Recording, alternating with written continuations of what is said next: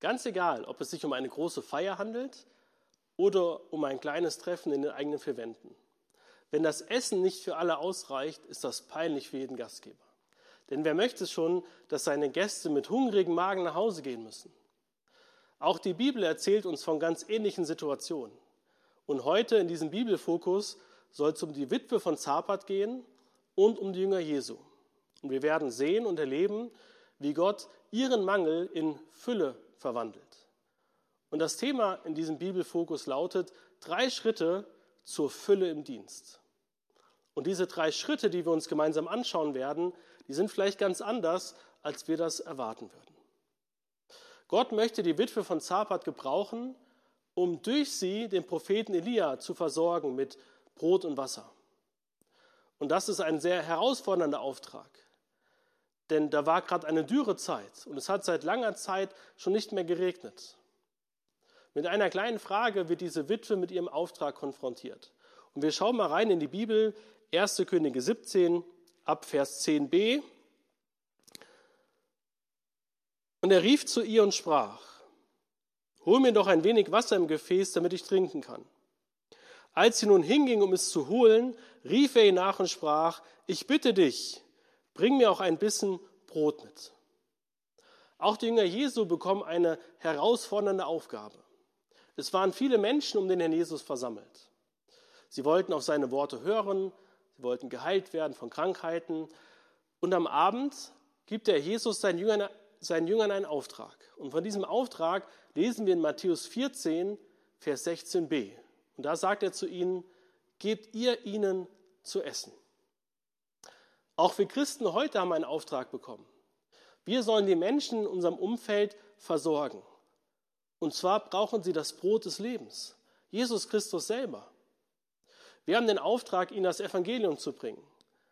Und dort, wo sie das Evangelium angenommen haben, wo sie zum Glauben an den Jesus gekommen sind, sollen wir ihnen helfen, Schritte im Glauben zu gehen. Und manchmal bedeutet das auch, ihnen ganz praktische Hilfe zu geben. Und auch unser Auftrag fordert uns heraus.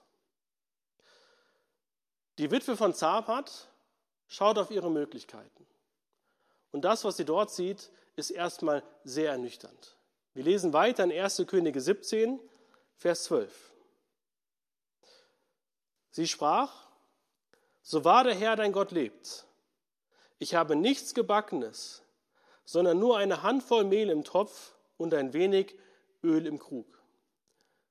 Nach ihrer Analyse kommt, kommt sie zu dem Schluss, es ist zu wenig. Der zweite Schritt zur Fülle lautet, erkenne deine Möglichkeiten. Die Aufgabe, mit der die Jünger Jesu beauftragt werden, ist groß.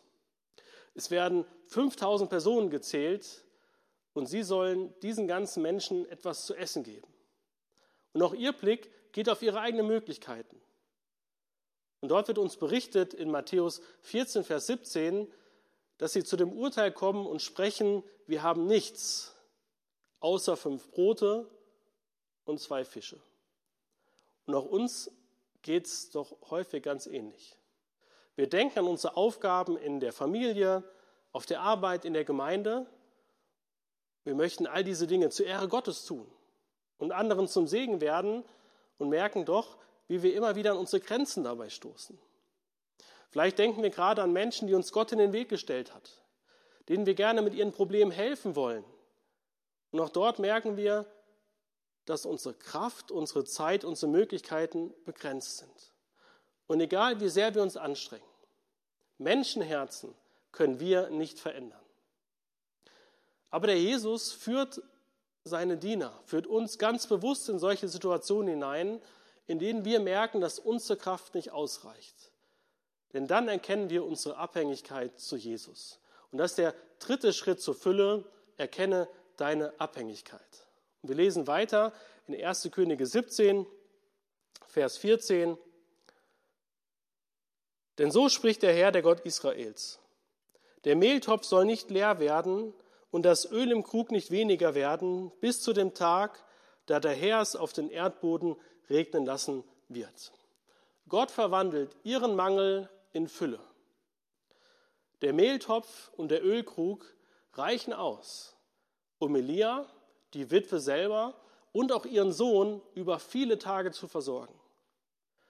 Und auch die Jünger Jesu erleben, wie Gott das wenige, was sie haben, gebrauchen kann.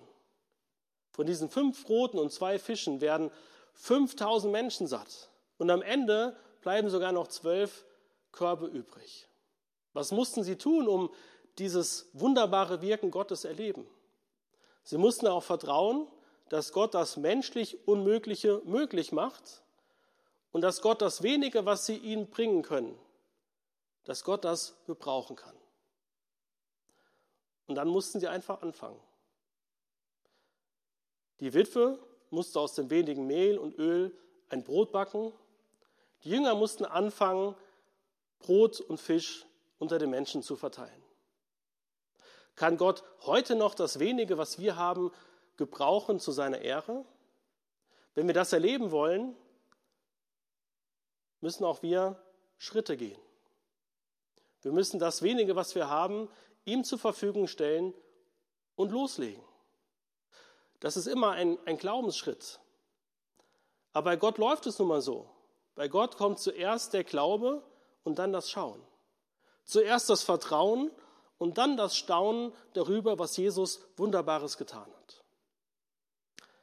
Drei Schritte zur Fülle im Dienst. Der erste Schritt, den wir kennengelernt haben, lautet, erkenne deinen Auftrag. Gott rüstet seine Diener für seine Aufgaben aus. Das zweite Schritt ist, erkenne deine Möglichkeiten. Wir haben einen himmlischen Auftrag, aber unsere Möglichkeiten sind immer menschlich und irdisch begrenzt. Und als drittes, erkenne deine Abhängigkeit. Der Weg zur Fülle geht immer über Jesus Christus. 2. Korinther 9, Vers 8.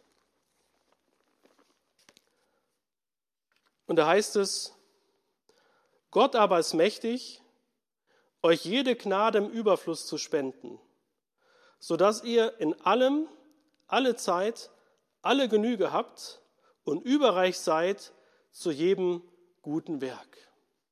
Amen.